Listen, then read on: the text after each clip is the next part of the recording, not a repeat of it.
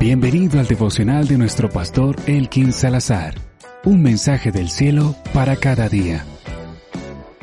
Hola, bendiciones. Te saluda Pastor Elkin Salazar desde Bogotá, Colombia, con una palabra devocional desde el corazón de Dios al tuyo. Hoy quiero hablarte acerca de ensancha mi corazón. Primero de Reyes capítulo 4 verso 29 la Biblia dice, y Dios dio a Salomón sabiduría y prudencia muy grande y anchura de corazón como la arena que está a la orilla del mar.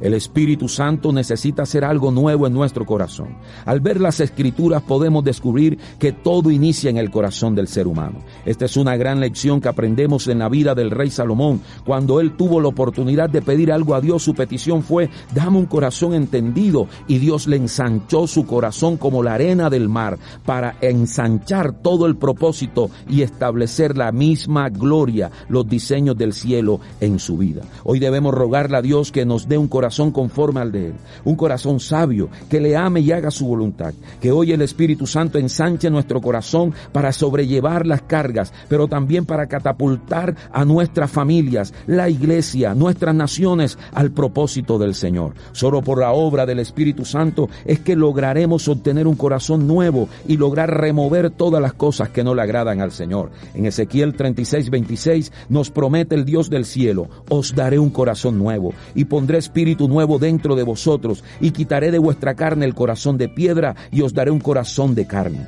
Así que oremos, que nosotros experimentemos esto. No podemos quedarnos con el mismo corazón. Oremos hoy que el Espíritu Santo ensanche nuestro corazón para que todos los lineamientos del Padre se lleven a cabo en nuestras vidas y en nuestras familias. Te envío un abrazo fuerte a este servidor, Pastor Elkin Salazar. Bendiciones. Gracias por escuchar este devocional. No dudes en compartirlo con todos tus amigos y síguenos en nuestras redes sociales.